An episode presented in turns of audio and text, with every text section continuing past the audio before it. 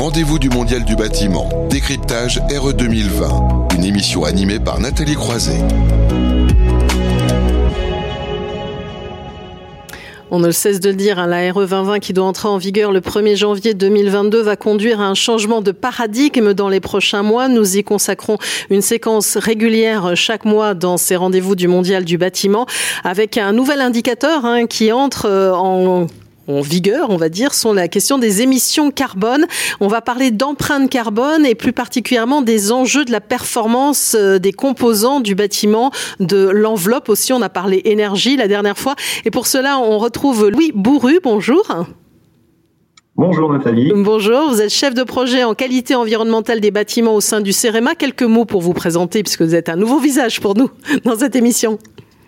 Oui, alors euh, bah, enchanté de, de, pouvoir faire cette émission. Donc, euh, je, je, travaille sur la, la, qualité environnementale, la préparation de l'AR 2020 au CEREMA, qui est un établissement public euh, au service de, du ministère de la Transition écologique et puis des collectivités, et qui a beaucoup œuvré pour la préparation de cette euh, future RE 2020 avec une quinzaine de spécialistes au sein du CEREMA qui ont, qui ont aidé à préparer cette réglementation avec le ministère. Voilà, donc il y a deux, il y a deux écoles, on va dire, il y a RE 2020 et RE 2020. Moi, j'aime bien dire RE 2020, mais on peut employer les deux de toute façon. Alors, on va parler avec vous des enjeux pour les composants du bâtiment.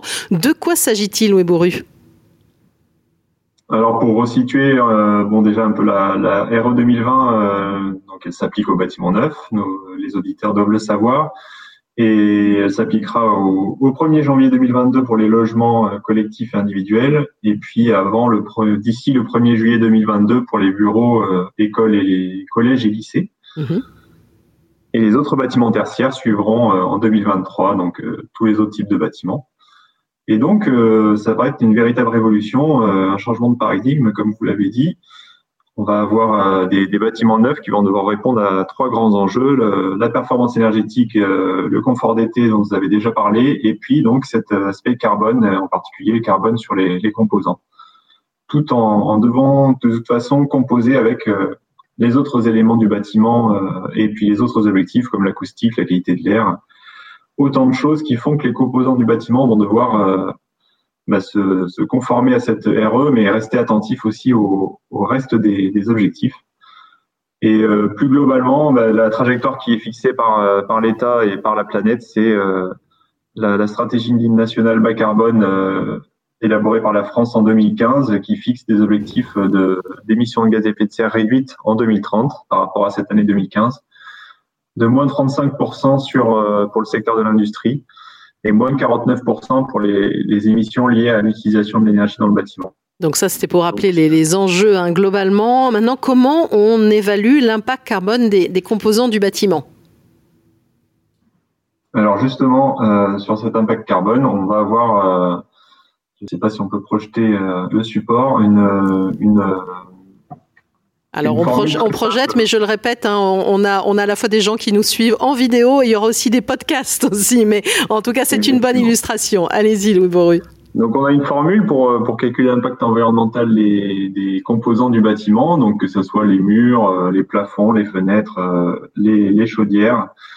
Euh, cette formule est assez simple. C'est on va on va multiplier la quantité de, de produits par euh, son impact environnemental et puis par son son renouvellement successif sur 50 ans puisque l'analyse du cycle de vie considère que le bâtiment dure 50 ans. Donc tout ce qui sera euh, à renouveler dans cette période sera pris en compte.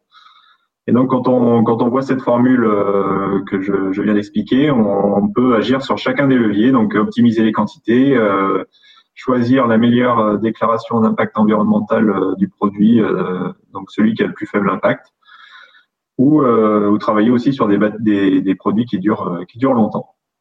Et donc ça, c'est l'aspect général, c'est ce qui était déjà utilisé et expérimenté pendant, pendant deux ans avec E plus C- pour préparer l'ERE 2020. Et puis cette ERE 2020 introduit en plus une notion d'ACV dynamique, à savoir que euh, on va introduire un facteur de modulation sur ces impacts environnementaux des composants et de l'énergie d'ailleurs, qui euh, qui va venir dire euh, tout ce qui est émis dès aujourd'hui est, plus plus impactant et plus grave que ce qui sera émis dans 50 ans, et donc on va moduler à la baisse au fil des années l'impact carbone des différents composants. vous pouvez nous l'expliquer sur le bois, par exemple? Oui, alors sur le bois, bah, ce qui est le bois, il faut savoir qu'il stocke du carbone à, sa, quand il pousse et quand à sa fabrication. Et donc, euh, bah, ce stockage carbone, il va être mieux valorisé euh, par la CV dynamique. Euh, et sa fin de vie, au bout de 50 ans, quand on va bah, retirer le bois et le, le, mettre soit à brûler, soit à décomposer, soit à le réutiliser, bah, cet impact sera vu comme moins, moins important. On aura un coefficient de 0,58 qui va venir atténuer puisqu'on on considère que c'est dans 50 ans et que l'urgence, c'est c'est plutôt aujourd'hui et tout ce qui est mis aujourd'hui ou stocké aujourd'hui est, bon à prendre et à valoriser. Et alors, quelles sont les exigences sur le carbone dans cette RE 2020 Alors, sur le carbone, on a, pour l'instant, on a la connaissance des, exigences essentiellement sur le logement. Euh, les autres données vont bientôt arriver. Et on a euh, des, des, échéances graduelles donc d'abord, euh, l'indicateur, je vais peut-être pas expliquer euh, assez clairement, mais donc il s'appellera impact sur le changement climatique euh, de, la, de, la, construction, IC construction, et il comprendra à la fois bah, l'impact du tout le cycle de vie des produits, plus l'impact de leur mise en œuvre, donc la partie chantier qui représente une quantité assez négligeable d'émissions, donc environ 2% sur les, c'est ce qu'on avait observé dans le plus c'est moins, 2% des impacts total du projet de bâtiment. Mais donc c'est essentiellement le cycle de vie du produit, sa fabrication euh, qui va qui va être euh, réglementé. Et donc on va avoir des exigences pour cela qui vont être progressives. Donc c'est ce qu'a décidé le, le législateur. Euh, une première euh, exigence en 2022 qui puis un rehaussement progressif tous les trois ans, donc en 2025, 2028 et 2031. Euh, on retrouve l'objectif final qu'on a dont on a parlé dans la stratégie nationale bas carbone de, de moins 35% en 2031. Et euh, pour les, bâtiments, dès aujourd'hui, disons dès euh, bah, les permis qui vont bientôt être euh, déposés au 1er janvier 2022, les premières exigences seront atteignables a priori avec des produits actuels et des modes constructifs qu'on connaît déjà, tout en essayant de faire un effort sur bah, l'utilisation de, données environnementales, donc de, fiches de déclaration FDES, de profil environnemental produit pour les, les équipements qui soient un peu optimisés donc pas utiliser plus de 50% de, de, données par défaut dans sa saisie. Hmm. ça, c'est un sujet. Oui, allez-y. Oui. Oui, à l'horizon 2031, là, euh, ben, on, a, on a des leviers qu'on connaît déjà, qu'on va, qu'on va pouvoir aborder aussi, mais euh, là, il faudra faire un, un peu plus d'efforts sur, euh, sur les données environnementales choisies et puis aller sûrement vers des structures bois en maison individuelle, par exemple, ou des bétons bas carbone avec un, un, effort à faire sur les matériaux du second œuvre. Donc ça, c'est plutôt pour la, question des, leviers, hein, parce que voilà, les, données environnementales, les fichiers, ça, on va aussi en parler euh, à l'occasion d'un autre décryptage. Vous, vous êtes en train de commencer à nous expliquer quels sont les leviers pour optimiser hein, les émissions euh, de gaz à effet de serre des composants du bâtiment et respecter euh, ce fameux seuil IC construction. Hein. Oui, oui, c'était un peu pour situer aussi mm. par rapport à ces objectifs que ça peut représenter leur atteinte. Euh, il y a un gros sujet sur les données, comme, comme vous le dites. Euh, aujourd'hui, euh, dans l'expérimentation plus c'est on a constaté qu'il y avait euh, tout de même bah, 64% de données par défaut qui étaient utilisées dans les, les, immeubles collectifs qui avaient été, qui avaient été modélisés. Et, et seulement bah, 12% de fiches individuelles et, et 21% de fiches collectives. Bah, ce qui amène à, aussi le législateur à dire qu'en 2022, on aura un petit, un petit bonus euh, qui permettra de, d'avoir un seuil un peu plus facile à atteindre euh, si euh, on a eu à utiliser beaucoup de données par défaut. Donc ça sera une modulation introduite par le législateur pour, pour permettre de s'habituer aux fabricants de faire leurs fiches. Et après, en 2025, on neutralise ce bonus, on demande à essayer de faire de, le moins de données par défaut possible. Et, et en 2028, on va même dire qu'il faudra mm. que plus on aura de données par défaut, plus on sera pénalisé. Donc on a commencé à parler des leviers.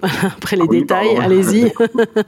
Donc les leviers, bah, c'est la partie un peu euh, que mm. tout le monde se, la question que tout le monde se pose. Effectivement, on est, bon, on a la chance d'avoir un retour d'expérience plus c'est moins qui nous a montré que déjà globalement sur tous les composants du bâtiment, il ne faut pas euh, se focaliser uniquement sur euh, la structure et le gros œuvre.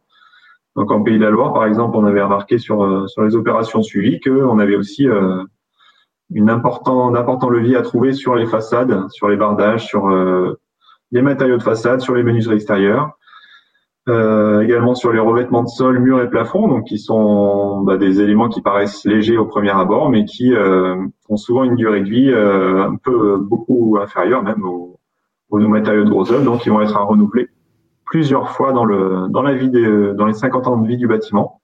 Et donc c'est aussi un, un, aspect très important à regarder, c'est tous ces revêtements. Et bien sûr donc la, superstructure maçonnerie qui va avoir son, importance.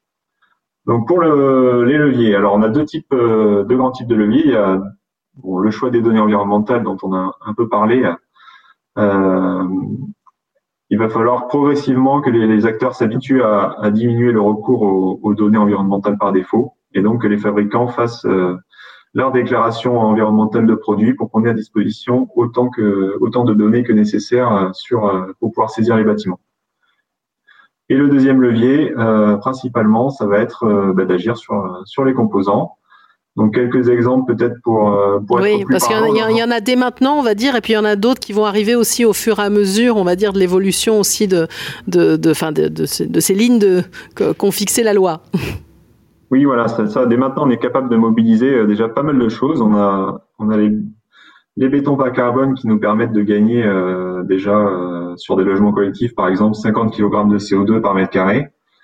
Donc, si on resitue par rapport au seuil euh, dont on a parlé euh, juste avant, euh, bon, bah, en 2025, on nous demande un effort de, de 90 kg, en 2028 de 160 et en 2031 de 250.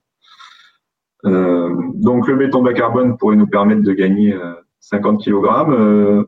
le recours à des produits de bas carbone en seconde œuvre par exemple de, des isolants biosourcés euh, pour les cloisons, pour le, doublage du parquet bois, euh, des menuiseries en bois. Ça, c'est un, levier encore plus important puisqu'on pourrait gagner jusqu'à 100 kg de CO2 par mètre carré de, surface du bâtiment. Le passage en structure bois euh, nous ferait gagner, euh, lui, euh, bah, c'est le, le, levier le, le, plus imposant de 150 à, à 200 kg qui pourrait gagner sur sur ces seuils. Donc, euh, un bon moyen de remplir l'objectif en, en 2031.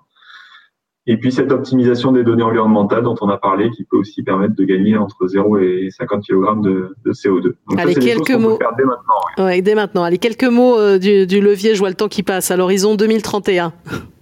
Et donc à l'horizon 2031, euh, on compte aussi sur les filières, les fabricants, euh, bah, ils auront euh, 9 ans euh, pour euh, pour euh, s'habituer et pour essayer de par leur process, l'évolution de leur process, de faire diminuer l'impact de du béton, l'impact des produits en terre cuite, l'impact de l'ensemble des produits qu'on met dans le bâtiment. Et c'est aussi via ces leviers-là qu'on n'a pas forcément encore à disposition qu'on pourra gagner encore entre 0 et 100 et 100 kg de, de CO2 par mètre carré.